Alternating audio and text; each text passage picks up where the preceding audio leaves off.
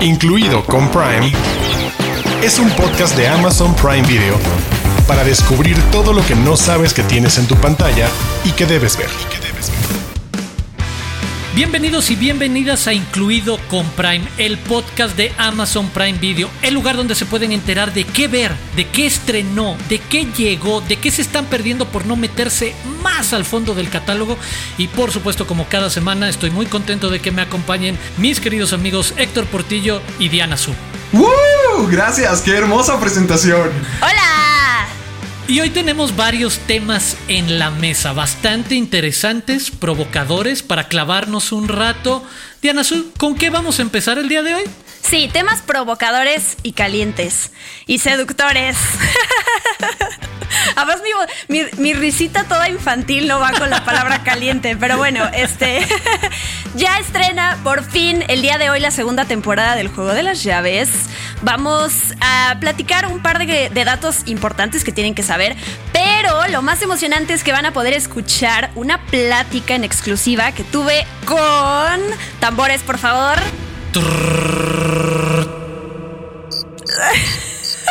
La, la, onomatopeya más barata de tambores. Oigan, Maite Perroni y Ella Belden, estuve en una conversación increíble con ellas que van a poder escuchar en este episodio, así que quédense, por favor. Y eso no va a ser todo, porque en Prime Video estamos bien premiados. Ya nos tocó platicar acerca del TIFF, pero ahora que este domingo 19 de septiembre se va a llevar a cabo la entrega número 73 de los Primetime Emmy Awards, vamos a platicar de cuatro títulos que están nominados de Amazon Prime Video. Y por supuesto lo que no puede faltar, Prime News, con las novedades que no se pueden perder o que no pueden dejar pasar. Esto es incluido con Prime, comenzamos. Los de casa. Los de casa. Títulos originales y exclusivos de Amazon Prime Video. Los de casa. Precisamente esta es una semana provocadora, porque vamos a hablar del juego de las llaves, una de las series que más puso a la gente a platicar después de su estreno, mucha polémica, mucha controversia, mucha plática sexual y de swingers y de mezclar y compartir parejas y de animarse a hacer cosas distintas y de ver a dónde te llevan esas travesuras. Pues bueno, la segunda temporada se estrena hoy, 16 de septiembre, exclusivamente por Amazon Prime Video en México y en más de 240 países. Un dato importante que deben de tener en cuenta. Esta segunda temporada consta de 8 episodios, pero van a estar disponibles de la siguiente manera. Ojo, hoy, esta semana del 16 de septiembre, estarán ya disponibles los episodios 1, 2, 3 y 4. El 23 de septiembre, en una semana, ya podrán ver otros dos, el 5 y 6. Y el 30 de septiembre, para cerrar el mes, ya podrán aventárselo todo si quieren esperar hasta entonces o poder cerrar finalmente esta segunda temporada con los episodios 7 y 8. Solo les digo, esta segunda temporada arranca con la premisa de que ya pasaron algunos meses, muchas cosas han sucedido después de ese intercambio de llaves y de parejas. Y Héctor Portillo, ¿qué te pareció esta segunda temporada? ¿Qué te provocó? Además de grandes risas como tu primer reacción. Ay, ay Arturo, ¿cómo le sigo esa introducción tan mágica que viste? Ya, ya nuestra audiencia está bien con la temperatura arriba. Ok, te voy a decir esto. Sentí como si fuera una telenovela con mayor presupuesto y temas candentes y un poquito más de libertad. Y sabes, está bien. O sea, yo sé que esto no es para mí. Yo no voy a ponerme como que necesito un escape, necesito un poco de pasión en mi vida en esta semana. Voy a poner el juego de las llaves. No, pero hay gente que ve telenovelas, hay gente que ve telenovelas en plataformas de streaming. Está bien, está bien, está para disfrutarse. Y además algo que sí le aplaudo es que habla de la sexualidad de una manera muy libre y muy abierta, porque hay temas gay, hay temas de swingers, como ahorita estabas mencionando, hay viejos exnovios, eh, romances, amantes, todo eso. O sea, no, no, no es lo mío, pero la gente que le gusta las telenovelas, a lo mejor aquí pueden encontrar una, un poco de picarés en la semana de entrada creo que te está costando trabajo admitir que sí hay algo que te seduce de la serie y que te, que te atrae, la verdad. Porque por lo menos ese es mi caso, ¿no? Sí hay cosas del guion que no me encantan y lo que sea, pero sí hay algo que me tiene atrapada la serie que quiero verla hasta el final. Y lo digo en serio y me pasó con la primera temporada. Hay algunos conflictos y de algunas, específicamente algunas relaciones de los personajes que me gustan, que, que siento que me intrigan, ¿no? Entonces, sobre todo saben que soy fan de Humberto Busto. O sea, yo también. Me gusta muchísimo. O sea, todo lo que hace él puede estar en cualquier papel, hablando de cualquier tema, y la verdad es que es muy genuino. Entonces, ese es el ese y las relaciones que están a su alrededor, para no dar spoilers, para no pasar a ningún tema que no se sepa aún, me gusta mucho. Y la otra cosa es, lo dijiste tú, me gusta cómo la serie no te da fórmulas que, aseguren que las relaciones van a funcionar si sigues algo, ¿no? Hay cosas que a ti te pueden parecer abominables y a otras personas les pueden funcionar, eh, cosas que tú permitirías o no permitirías y que los demás los hacen y dices Dios bendito y te persinas, pero les funcionan a los demás, ¿no? Y eso me, gusta que lo, que lo tiene la serie. A ver, yo no creo esto de los gustos culposos. ¿Por qué te va a dar culpa que te guste algo? Mejor te analizas y ya y lo platicas y te desahogas y dices que sí, que no y me pasa a mí con el juego de las llaves. Ya, ahí está. Muy buen punto, ¿eh? Digo, ahí yo podría entender un poco a Héctor, pero precisamente es entiendo el tono telenovelesco que puede gustar a cierto perfil, pero incluso creo que yo entré la primera temporada desde una perspectiva equivocada. Yo esperaba mucho más, ya sabes, el drama, la serie de drama compleja y demás, y no, se mueve más hacia el sitcom, hacia la comedia, y si le entiendes de ese lado, si te gusta ese perfil de, producto, de serie, creo que funciona bien. Y como dices, no se va a clavar hasta el, el, hasta el fondo en estas cuestiones sexuales o de dinámicas de pareja, pero sí va a tocar algunos puntos sobre todo por arriba para llevar estos conflictos más hacia la comedia, hacia ciertos momentos, apoyado, como decías, en una muy buena producción, eso no se le puede escatimar en ningún momento a la serie, y un reparto bastante sólido que ayuda a varias de las cabezas, digamos, a destacar un poco más, a tener mucho más fondo y alguien con quien interactuar que les permitan un trabajo. Digo, rápidamente decir, la serie está protagonizada por Maite Perroni, Cristian de la Fuente, Marimar Vega, Humberto Busto, Hugo Catalán, Horacio Pancheri, Ela Belden, Fabiola Campomanes y en esta temporada están presentando a Bárbara López, Michelle Rodríguez, Antonio Fortier y una participación estelar que de nuevo les va a arrancar risas cuando vean ese momento, Laura León y Alejandra Guzmán. Pero no digamos mucho más, creo que en este caso lo más interesante es lo que nos ofrece Diana Su gracias a la conversación que tuvo con dos de las protagonistas de esta serie. Y así que sin añadir mucho más, escuchemos lo que Diana Su platicó con las protagonistas del juego de las llaves. Close Up. El invitado de la semana.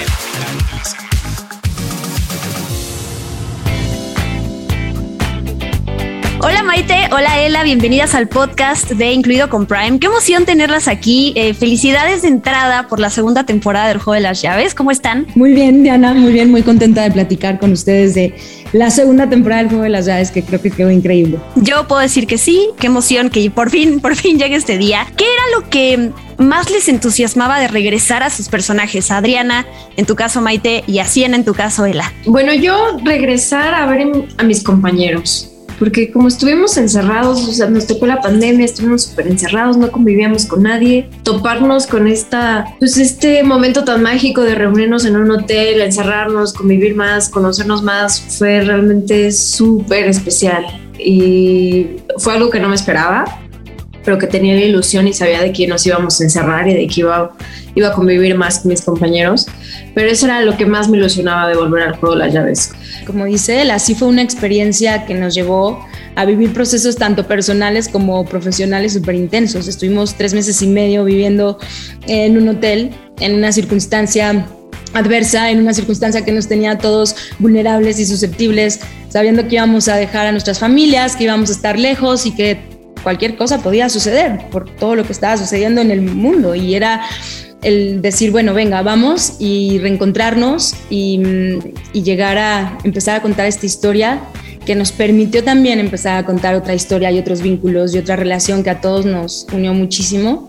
Y como dice, las hicieron grandes amistades que después de esta experiencia pues están ahí para siempre. O sea, fue un sub y baja emocional y además el logro profesional de, llevar a cabo este proyecto bajo las circunstancias, pero se logró y fue una experiencia increíble. Me imagino que después de estar en la primera temporada, de los temas que se tratan en la temporada, ¿cómo me regresaron a esta segunda a lo mejor como con más confianza o con un atrevimiento diferente a la hora de, justo pues estar en un set que tiene que haber muchísima intimidad todo el tiempo, ¿no? Respeto entre ustedes, con la producción, para que se sientan cómodas ustedes y pues todo el equipo. ¿Cómo fue todo eso? Pues yo siento que sí hubo una sensación distinta, porque bueno, hicimos la primera temporada y nos conocimos y trabajamos con los mismos directores, los mismos directores de foto, entonces era llegar a un espacio conocido que nos contenía y que nos cuidaba y que además entre todos nosotros hay muchísimo respeto porque al final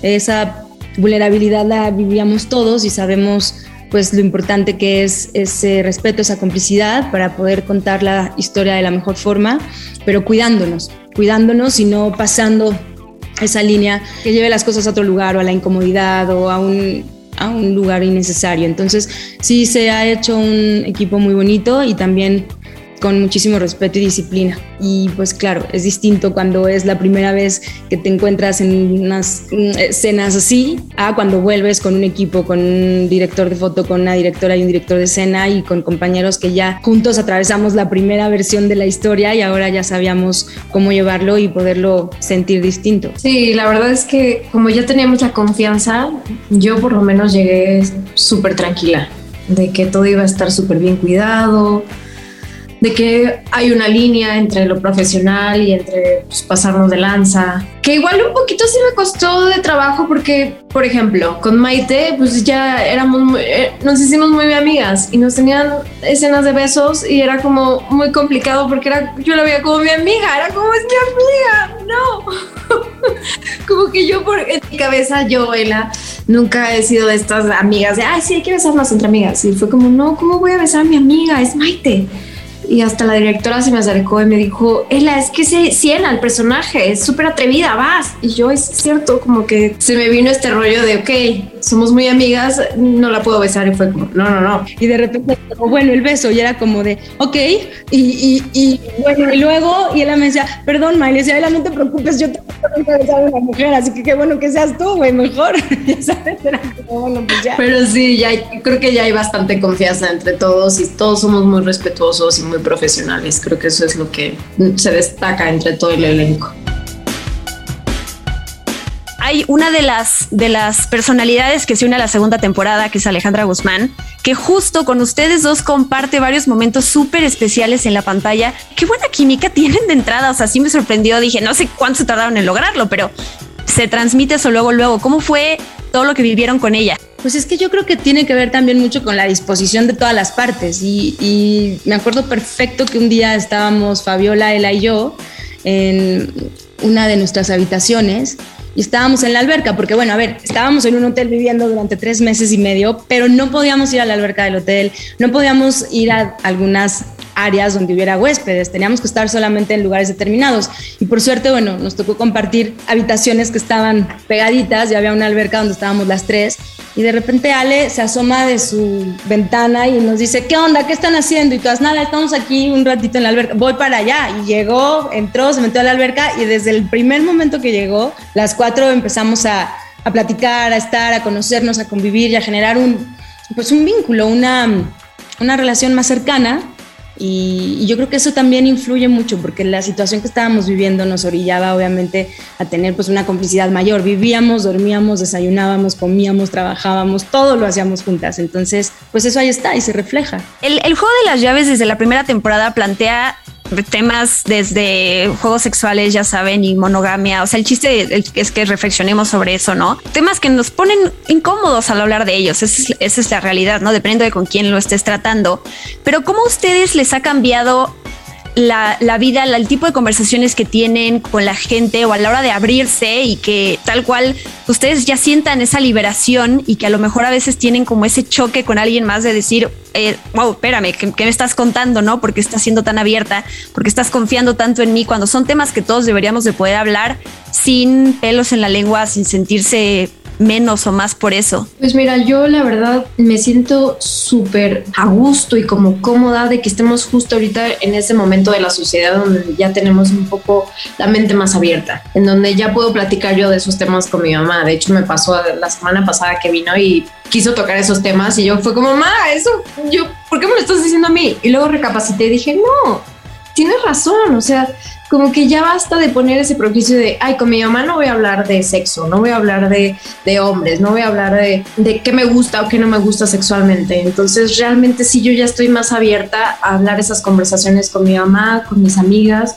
o con gente que se acerca o en mis redes sociales a preguntarme pues consejos o dudas. Si yo llego a saber de algo de lo que estoy hablando, pues sí les comparto mi opinión. Pero sí me gusta ya hablar de esos temas abiertamente. Creo que también es una conversación necesaria. La intimidad de cada quien es eso, ¿no? Y también uno sabe qué comparte y qué no comparte. Lo que creo que es importante es el poder mm, tener este tema de conversación que cuestiona y que te hace replantear muchas cosas y creo que lo más importante es lograr llegar al lugar en el que como sociedad dejemos de etiquetarnos y dejemos de, vivir bajo estos estereotipos y estos em, aprendizajes sociales que delimitan qué es lo que tiene que hacer cada quien, ¿no? Es como, lo he dicho muchas veces y lo voy a repetir siempre, pero estamos acostumbrados a que en esta sociedad al hombre se le aplaude por su sexualidad y a la mujer se le juzga. Creo que este tema y esta serie plantea una conversación inevitable y hace que nos cuestionemos. Y creo que algo que es importante es que con el juego de las llaves no estamos tratando de decir qué tienes que hacer o qué no tienes que hacer. Estamos compartiendo un abanico de posibilidades, de historias, de puntos de vista, de creencias, de formas de ver la vida y la sexualidad, para que al final como conclusión, logremos respetarnos y logremos entender que mientras cada individuo viva en congruencia con lo que hace y actúa, pues va a ser mucho mejor y que dejemos de juzgar al otro. Lo que cada quien decida hacer de su vida está bien, siempre y cuando sea honesto y verdadero. Y creo que eso es lo importante, más allá de las escenas de sexo, lo importante es el que podamos como sociedad respetarnos y, ver que hay más allá de lo que nos dijeron que teníamos que ser. Si realmente tú eres quien eres y quien quieres ser o eres la consecuencia de lo que te dijeron que tenías que ser y de lo que te enseñaron. Y ha sido muy interesante ver la réplica de la gente los comentarios y el cómo también hay personas que ya desde este lugar más abierto como dice la llegan y te dicen, sabes qué, me encantó la serie porque yo soy swinger y la verdad es que me encanta que lo planteen así y que puedan compartir esas historias con respeto pero con ligereza y que también hay emociones y también los personajes tienen procesos personales, no solamente es una escena de sexo. Eso solo es el pretexto del tema. Limitándonos a la parte actoral, porque podemos hablar de muchas cualidades de los demás eh, actores y actrices que estuvieron con ustedes, pero en la parte de, de, algo que dijeron, wow, si ella lo pudo hacer, yo puedo, que los motivó a, a mejorar también en esa parte. A, mí me motivó ella desde la temporada 1, una escena en especial que cuando la vi dije, claro, es que eso es lo que estamos haciendo, estamos contando una historia en donde tenemos que quitarnos hasta los prejuicios como actores para poder contar esta historia y darle vida a los personajes. Y nada, le aplaudí y le dije, wow, Ela, bien, porque yo estaba como más de nada, espérate, a ver, espérate, pero y de repente es como un, bueno, es que tenemos que empezar por no juzgar para poder darle vida a lo que tenemos que contar. Y creo que eso, yo creo que al final el, el, proceso que hemos vivido, tanto personal como profesional, todos en este encuentro ha sido muy interesante, pero creo que sí nos hemos como hecho crecer al observarnos y al compartir todos. En distintos momentos nos encontramos y de pronto uno está más fuerte, está más claro, está más seguro y de repente uno no se siente tan cómodo, pero ves a tu alrededor y dices, bueno, ok, vamos juntos, no estamos solos, estamos todos compartiendo la misma vulnerabilidad. Y eso ha sido interesante, como también el normalizar nuestra sexualidad, nuestro cuerpo, nuestra piel, el desnudo, el que no pasa nada, el que así es y es lo más natural existe. ¿Qué es lo que más les emociona que la gente descubra, sin spoilers obviamente, de esta segunda temporada? A lo mejor diciendo como del episodio tal o ese momento que se va acercando, no sé, eso que dicen, ya quiero que la gente lo vea. Quiero que la gente vea como realmente la profundidad de Siena, o sea, como el trasfondo. Creo que en esta segunda temporada se muestra realmente quién es ella, eh, no solo viene como a catalizar a los personajes, sino viene a aprender también algo, el significado de qué es el amor. Y creo que eso es lo más valioso en la vida, el amor. Sí, yo, yo coincido con ella. Creo que en esta temporada, más allá del vehículo de la conversación, que es el sexo de los, la sexualidad de los personajes, es el hecho de ver los procesos que lleva cada uno de ellos. Porque en la primera temporada ya hubo un planteamiento, un punto de partida, decidimos jugar, entramos, a cada una de las parejas le sucedieron cosas. Y en esta etapa también vamos a ver las consecuencias y todas las cosas que se suscitan después de haber, de haber dado ese paso. Y cada personaje entra en un proceso también de mucha introyección y de muchos cuestionamientos. Y a todos nos pasan cosas que nos mueven del lugar. Y es muy interesante ver cómo cada uno lo va enfrentando. Y creo que eso, eso es muy interesante porque tenemos un tema de conversación que va más allá del sexo y lo digo mucho porque es lo que de, verdad creo, no es lo más importante, sino lo que cada personaje tiene que contar en su proceso y en su descubrimiento. ¿Con qué personaje o situación del juego de las llaves se identifican más? No pueden elegir el suyo y no pueden elegir el de la otra para que hablemos de otros personajes. A ver, iba a decir con Bárbara, porque bueno, es una mujer súper apasionada, entregada a la vida, entrona, que nada la detiene, que, que vive el amor, que es súper auténtica, pero esto de de las triejas y del swingerismo a mí no se me da. Entonces, Bárbara en un porcentaje, pero ya después eso me regreso un poquito más a lo tradicional. Pero Bárbara, me gusta mucho la personalidad de Bárbara, porque es una mujer entrona. Yo creo que el personaje de Marimar, porque como que es la más light, como que sí lo lleva, pero no, pero como que, ah, como que quiere ahí jugar entre que sí que no. Pero yo creo que sí, con el personaje de Gaby. ¿Qué tan celosas son para jugar algo como el juego de las llaves? ¿No? Conociéndose también y sabiendo cuáles son sus limitaciones de cosas que las pueden lastimar o hacerlas sentir incómodas. Lo suficiente como para no jugarlo. Ok. ya, sí. es muy divertida la ficción, pero en la vida real no soy tan compartida, la verdad. No, yo tampoco, no podría. Y si hubieran podido intercambiar eh, tal cual llaves con alguien más, a lo mejor sus personajes dentro de la serie, eh, justo que no pudieron experimentar y que les hubiera gustado ver ese desarrollo. Yo creo que Siena le intriga mucho Oscarón. Quiere, quiere saber si, si, si es Oscarón. Más bien lo que sucede con Adriana es que en realidad cuando Adriana en la primera temporada entra al juego de las llaves, entra al juego de las llaves porque está pensando en una persona en específico y el objetivo de ella es esa persona, más que cualquier otra. Y ya después de vivir toda esta experiencia, bueno, pues es como un, ok, ¿qué es esto? ¿Qué está pasando? Y esta necesidad me está llevando a experimentar más. Pero en realidad el punto de partida de Adriana no es tanto el a ver quién me gusta, es esta persona en específico es la que me está moviendo todo el piso y el juego de las llaves es el mejor pretexto para ver qué pasa. ¿Y qué pasa? Que todo se desarma. Les agradezco muchísimo tanta confianza conmigo en estos pequeños momentitos. La verdad es que eso lo agradezco muchísimo y les deseo muchísimo éxito, muchísima suerte. Son lo máximo, son encantadoras. Ya se los dije, pero lo repito porque así es. Muchas gracias. A ti, Diana, gracias por tu tiempo. Desde las profundidades. Joyas dentro de Amazon Prime Video. Y estamos a unos días de un domingo muy importante para la industria de la televisión, porque este domingo se entregan los Emmys, ese reconocimiento, ese premio que se entrega a lo más destacado de la televisión en la industria estadounidense, que muchas veces tienen producciones de otras partes, pero que llegan a transmitirse o pasarse por estas plataformas o por estos canales.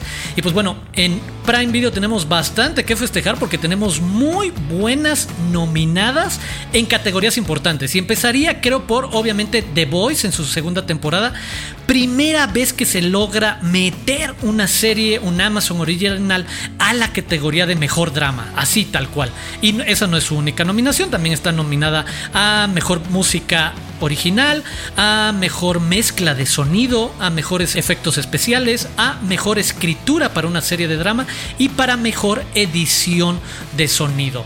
Diana Su, yo sé, desde hace mucho tiempo, la gente no lo sabe, tú y yo hemos platicado de Voice y sé que eres alguien que puede aportar mucho a la conversación para quienes incluso creen que The Voice es el mismo lugar común, lo mismo de siempre alrededor de superhéroes. Y no. Me gusta además de eso decir que la gente que ya vio The Voice, que puedo asegurar que es muchísima, va a tener por lo menos ya esta excusa para voltear a ver a los semi qué es lo que luego pasa con estas series que son tan populares y que estos premios para mucha gente nada más están hasta, ay, pero seguro no vi nada de lo que está nominado porque son series, ya saben, experimentales o muy para críticos, lo que la palabra que quieran usar. No, no, aquí está The Voice con esta cantidad de nominaciones que dices. Híjole, bueno, yo lo que siempre, siempre voy a destacar de esta serie, más allá de la música, los temas, que es súper badass en todo sentido, que trata todo este tema de cómo alguien puede usar su poder y llevarlo al lado oscuro y todo eso, es uno de mis personajes favoritos de los últimos tiempos, que es Homelander, que Anthony Starr lo interpreta así magistralmente y que... ¿Qué personaje? Sí, porque además es el, o sea, es un gran villano para desmenuzar todo de él, o sea, esta parte de los traumas que tiene de niño, cómo ha crecido con eso, esta parte de que es indestructible, de que es el líder de los Seven, de que, o sea, la posición que tiene la industria. Y además, en esta segunda temporada, porque además The Voice está nominada por esta segunda temporada, se le suma su contraparte femenina, que es Stormfront. Y tener a estos dos, o sea, creo que digo, podemos ponernos a discutir si es mejor la primera o la segunda, pero lo que, o sea, esta segunda temporada de The Voice, con todos estos dúos que hay, ¿no? O sea, tenemos como a Stormfront y Homelander y Huey, Starlight y Kimiko y Frenchy, eh, Butcher y Becca también. Me encantaría, si bien hay muchas nominadas increíbles, pero que The Voice merece todas estas estos reconocimientos y que sea vista por todo esto que ha logrado, que es darle la vuelta a esto de los superiores que pensábamos que ya no iba qué hacer con esto y cómo justo darle la vuelta. Entonces, amo, amo The Voice y muero porque llegue la tercera temporada justamente eso. Justamente hay tanta gente que ya se ha sentido saturada o cansada de los superhéroes. Como que ya nos acostumbramos. Antes era la maravilla siempre tener superhéroes o una nueva película. Y ahorita ya es la norma. Ya estamos muy neutros al respecto. Tiene que ser algo verdaderamente genial. Algo verdaderamente importante y nuevo y fresco para que nos llame la atención. Y The Boys, bien podría, incluso The Boys e Invincible, ambas producciones de Amazon Prime, se podrían ver como que, ah, es una parodia de superhéroes donde es muy sangriento y todos se matan y es clasificación R. Sí, sí está eso y es un factor muy choqueante y muy impactante, pero... y muy atractivo. Lo visual es increíblemente perturbador en lo atractivo. Vean la primera escena de The Voice para que entiendan de lo que está hablando Arturo. Con que vean los primeros cinco minutos ya van a querer limpiarse la sangre de la cara. No, ahí lo voy a dejar en la mesa. Pero más que la sangre, a mí me gusta lo que dice Diana acerca de qué hacen con el poder cómo es que estos infelices, estos desgraciados abusan del poder y engañan a la gente como que sí, somos muy heroicos y somos la gente que tú quieres que seamos, pero en realidad son unos cretinos imbéciles detrás, quieren tener el poder, sobre todo con Stormfront en esta temporada, me gusta cómo introducen el factor de las redes sociales, porque por ejemplo en la primera temporada que llegamos a ver, cuando van al campamento cristiano o bueno, al festival cristiano y están conviviendo con todo el mundo, sí siento que era una América muy del pasado, muy antigua muy a la Superman de los 90. Y ahorita, ya que estamos en más en un mundo de redes sociales, me pareció muy interesante ver cómo es que Homelander se va a ganar a una nueva generación, cómo es que se va a hacer popular en redes sociales, cómo es que va a tener la aceptación de la gente. Y eso se me hace genial. Cómo están desesperados por tener esa aprobación en ser vistos como los más poderosos, los colosos, pero en realidad son una bola de cretinos detrás y una bola de cretinos muy peligrosos que estar en un elevador con Homelander a solas. no sé cómo es que no late el corazón de Starlight. Total, vayan a verlo. Realmente está, está muy, muy potente la segunda temporada. A mí me gustó mucho. Me gusta cómo lo defines. Un grupo de cretinos peligrosos, a los cuales quieres seguir viendo qué son capaces de hacer, en qué cosa pueden caer, en qué idiotez pueden caer o qué barbaridad son capaces de, de cometer. Y bueno, pues sí, The Voice como una de las grandes protagonistas, tanto de la entrega como de esta temporada y de las series originales de Prime Video. Pero no es la única nominada, o no, mejor dicho, no es la única multinominada de las series originales de Amazon Prime Video. También tenemos The Underground Railroad, con siete nominaciones, entre ellas Mejor Serie Limitada o Antología. También es la primera vez que Amazon logra estar en esta categoría. Detrás de este proyecto está Barry Jenkins, el director de Moonlight. Y para quienes no sepan de qué estamos hablando con el caso de esta serie, un poco en los terrenos de Tarantino y sus recreaciones de una historia alterna a lo real como en Inglorious Bastards o como en Érase una vez en Hollywood. Que ambas, por cierto, las pueden ver en Amazon Prime Video. En este caso, a partir de lo que pasaba con The Underground Railroad, que sí era una red real para permitir que la gente de color, los negros en el sur de Estados Unidos, pudieran escapar de estas condiciones de esclavitud y muchas otras, se convierte en algo literalmente real, en una red ferroviaria que va a permitir escapar a estos hombres y mujeres con la crudeza tanto social como emocional como visual de Barry Jenkins a lo largo de varios episodios que además son muy pesados. Creo que de repente es difícil aventarse dos episodios seguidos, pero también una de las grandes series y de esta nueva moda, o más que moda, de esta nueva tendencia en la que también todos hemos caído a que en paralelo a seguir series que sabemos tienen varias temporadas, estas antologías, estas series limitadas que sabemos que van a acabar una vez que lleguen los 6, 8, 10 capítulos, se terminó. Compañeros, ¿qué me pueden decir ustedes de The Underground Railroad? Sí te duele ver, sí, sí, sí te frustra, sí te enoja, sí te llena de un montón de... ¿Por qué? O sea, ¿por qué teníamos que ser así? Sí se siente muy injusta, pero vale la pena verla, porque al final de cuentas se trata de una pareja que logra escapar y hay un cazador esclavista detrás de ellos. Entonces, ah, no, no, sí está muy cardíaco. ¿Qué opinaste tú, Diana? De entrada yo ya la metí a mi lista de lo mejor de las mejores series de este año, o sea, sin duda, a menos de que estrenaran 25 series que sean mejores, que no va a suceder, Sí. la sacaba, pero yo sí quiero... em, es una, es, yo creo que una de las series más, más fuertes que he visto en mi vida y más, más insoportables en el, en el sentido en el, el del... No, no es que sea la serie con la mayor cantidad de muertes, ¿no? Podemos pensar en Game of Thrones o podemos pensar en otro tipo de, de series que si contamos la cantidad de muertes es, la superan. Pero sí, hablábamos, hab- hablaba Arturo hace ratito de esta realidad eh, modificada que se presenta en la serie, pero para mí es tan real lo que se ve que la sufrí muchísimo. Yo es una serie que no recomiendo que se vean ningún, ni dos episodios seguidos porque hay que digerirlos. Eh, hasta me cuesta trabajo poder hablar de ella sin sentir como, como, como escalofríos, ¿no? Esta protagonista que trata de escapar y que todo el tiempo sabes que hay este cazarrecompensas que está atrás de ella y que en cualquier momento que ella encuentra un día de paz puede llegar esta persona que la puede volver a convertir en, en su esclava y que la puede tratar de una manera inhumana. Esa es, esa es la palabra, ¿no? O sea, es, es una serie que la fotografía, las actuaciones, es increíble, impresionante, pero sí definitivamente no es para todo el mundo, ¿eh? O sea, yo no le puedo poner esta serie a mi mamá porque es desgarradora, es brutal y trata tantos temas desde con bebés, de, de cosas de crueldad, de cosas en donde vemos cómo se, se le está cayendo la piel a alguien a partir de que la, la golpean, o sea, son cosas demasiado fuertes que hay que tener estómago, esa es la realidad y, ojalá para conocer esta realidad que está allá afuera, ¿no? Que sigue existiendo tristemente. Sí es una serie impresionante que sí me, me dejó sin palabras, la verdad. Si quieren echarse algo que realmente les va a cambiar la vida, les va a dejar una marca, creo que esta es una buena opción. Solamente llévenselo con calma. Dense un respiro después de cada episodio. No, y es una excelente advertencia la de Diana Su. Es, en verdad, es el realismo en esa parte sobre la brutalidad y la violencia es tal cual sin filtro, en donde juega a recrear de manera distinta lo que fuere el fenómeno social auténtico de la red ferroviaria, es donde precisamente Barry Jenkins se anima a inventar cosas distintas. Pero en este retrato, tal cual, no hay otra palabra, real de lo que tenían que sufrir, como ella dice, hombres, mujeres y niños no se va a hacer hacia atrás para ponérnoslo en primer plano y sin cortes por tanto tiempo como sea necesario para hacernos sentir incómodos, para hacernos, exacto, pasar por esa reflexión de fuimos basura, somos basura como sociedad, como especie, por la manera en la que nos hemos atrevido a tratar a otros seres humanos, por ahí se mueve tal cual. Tómenselo con calma, pero es una de las grandes producciones. Y quiero invitarlos a que cambiemos un poco el tono de la conversación sobre los semis, porque Sí, hay sí, dos por películas. favor. Estoy porque- súper deprimida ya.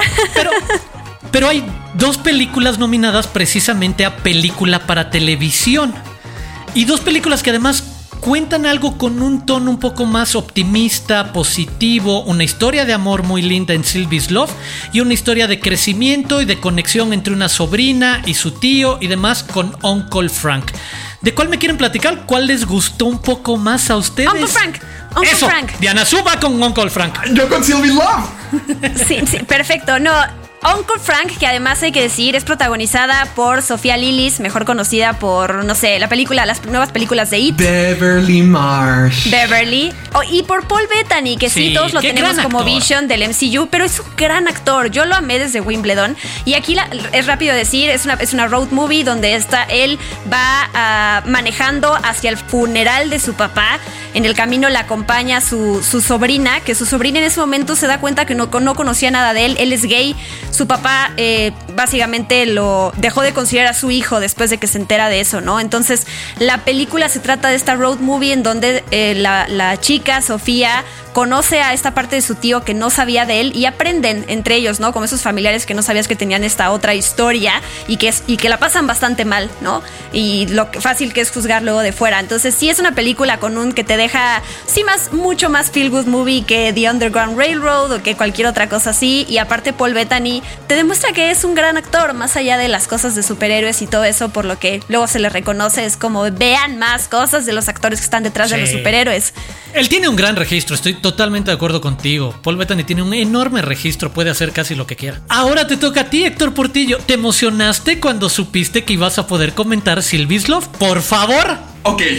Vi primero la película de Uncle Frank y yo estaba muy contento, se me hizo muy bonita, se me hizo muy padre, dije, muy padre. Y ya cuando me tocaba Sylvie's Love dije, ay, a ver cómo va a estar otra película de romance más, a ver qué tal está. Y para la gente que... Lo dice, lo dice el que le gusta La La Land. Exacto. Una película más de romance. No, puede Ay, pero es que romance Ay, por bien favor. hecho. La La, La La Land es- Yo lloré tres veces viendo La La Land, déjenme en paz. Con, Por eso. con, con Sylvie's Love. Yo no me esperaba. Es que hay un montón de películas románticas que pueden ser muy cursis, que a veces terminan hasta la categoría de que, ah, son chick flicks, nomás para ver las tonterías, llorar un ratito, disfrutar de la vida y normal. Pero con Sylvie's Love, haz de cuenta, vemos la historia de Robert, que es un músico de jazz que sueña con ser parte de una gran banda, que realmente quiere hacer un cambio en la música. Y también tenemos a Sylvie, quien pasa todo el día viendo televisión, trabaja en la tienda de, de antigüedades, de tecnología, de reparación de su papá y se la pasa viendo todo el día televisión. Un día estos dos cruzan caminos y Robert decide pedir un empleo porque le llama mucho la atención Sylvie. Esto comienza una amistad y luego despierta un romance. Yo soy la gorda más grande del tobogán cuando se trata de romances que no pueden ser. Déjate ir, déjate ir. No, sí, sí, no, no, o sea, romances que dices, qué hermosos, ay, no, deberían de estar juntos, pero que la vida tiene otros malditos planes. Estúpida sí vida. Te imagino perfecto gritándole a la tele. me recuerdo todo lo que me ha pasado. Me, me duele tanto, me duele tanto. Me- se me hace tan frustrante cuando veo una pareja que funciona tan bien como son Robert y nuestra Sylvie. Y que la vida no los quiere dejar juntos. Sí, eh, eh, puede- no tendrá el mejor guion, sí podrá subirle a veces el melodrama, pero demonios, sentí tanto este romance. Hace tiempo que no me topaba. La, la- la estaba viendo. Y cada vez que había un nuevo problema, yo mismo me ponía en el papel de, de víctima diciendo, no, ya, déjenlos vivir su amor, déjenlos estar juntos, por favor. Y para que eso me pase con una pareja sí está difícil, para que realmente quiera pelear por su amor, sí es algo que se necesita un poquito más de, de, de realismo. A mí sí me conmovió. Yo honestamente sí fui fanático de, del romance de aquí, sobre todo porque es a través de la música y la selección de maravilla. Amigos y amigas, si quieren pasar por este torbellino y montaña rusa de emociones, en verdad vean Sylvie's Love para ponerse en los zapatos de Héctor y que pasen por todas estas cosas, porque sí, es verdad, es una historia muy empática, muy emotiva, muy linda, que pasa por la música y que pasa, sí, por un lado optimista de las relaciones. Una historia que si quieres que acabe bien, tal cual. Tenemos otras nominadas más para que rápidamente las busquen. Se trata también del documental All In The Fight for Democracy que está nominada a mejor escritura para programa de no ficción. También la serie Vikingos que está nominada por mejores efectos especiales. Y por si tienen más tiempo antes del domingo, después del domingo y, que de, y de que nos escriban en redes sociales con el hashtag incluido con Prime si estaban contentos o no de que ganaran ciertas series durante el Emmy y de que ganaran o no ciertas series de Amazon Prime Video en la entrega, también pueden buscar las nominadas y ganadoras de los años pasados. Fleabag estuvo ahí, The Marvelous Mrs. Maisel, que obviamente fue una de las grandes ganadoras, por ejemplo, el año pasado, los cuatro premios que se llevó Amazon fueron a través de Marvelous Mrs. Maisel. En 2017, que hubo siete premios, se repartieron entre Marvelous Mrs. Maisel, Fleabag y A Very English Scandal. Y así, como les decíamos, también pueden buscar Good Omens, pueden buscar Tom Clancy's Jack Ryan, para darse un baño de producciones de Amazon nominadas o ganadoras del Emmy en los años más recientes. Así que ahí están nuestras recomendaciones, muchas cosas que ver para todos los gustos, para clavarse, para distraerse, para creer en el amor, para creer en las relaciones de familia, para reencontrarnos. Así que esperamos sus comentarios sobre qué fue lo que más les gustó en este maratón pre-Emmys de Incluido con Prime. Prime News. Noticias calientitas de Amazon Prime Video. Amazon Studios anunció el estreno de la película Encounter, disponible en Prime Video el 10 de diciembre. En ella conoceremos la historia de un infante de marina condecorado en una misión de rescate para salvar a sus dos hijos pequeños de una amenaza inhumana. Esta película estará protagonizada por Riz Ahmed y Octavia Spencer. Prime News. Para los amantes de las historias con emociones intensas y un poco de ballet, el 27 de septiembre se estrena Birds of Paradise, una producción de Amazon Studios. La historia de dos jóvenes bailarinas que arriesgan todo para ganar un contrato para unirse a la Ópera Nacional de París, en medio de una relación muy competitiva, acosada por mentiras, despertar sexual y bastante intriga. Prime News. Y para cerrar nuestros Prime News, este 17 de septiembre tenemos el estreno mundial de Everybody's Talking About Jamie, la adaptación del exitoso musical sobre Jamie New, un joven de 16 años que sueña con convertirse en drag queen. Una historia muy inspiradora y divertida con grandes actuaciones. Incluido con Prime, es un podcast de Amazon Prime Video. Y por si le faltaba algo a este episodio, va a haber recomendación de terror, porque el cierre del programa, que siempre corresponde a una recomendación especial de cada uno de nosotros, esta semana está en manos de Héctor y ha decidido poner en el mapa una película en verdad terrorífica que, solo adelanto, más allá de lo que digas, odié esa película. Cuando yo la vi, cuando yo la vi, pasé, gracias. en verdad, varias semanas totalmente condicionado ¡Díganlo! el proyecto de la bruja de Blair. ¡Ah! Héctor, por favor. ¡Qué gran comercial para comenzar con esta recomendación!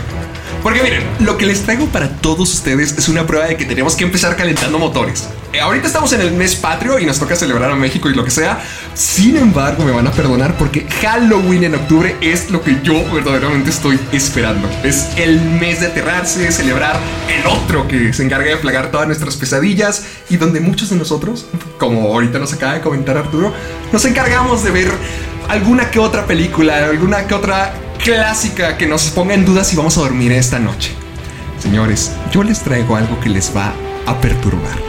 Una película que los va a dejar perdidos y confusos.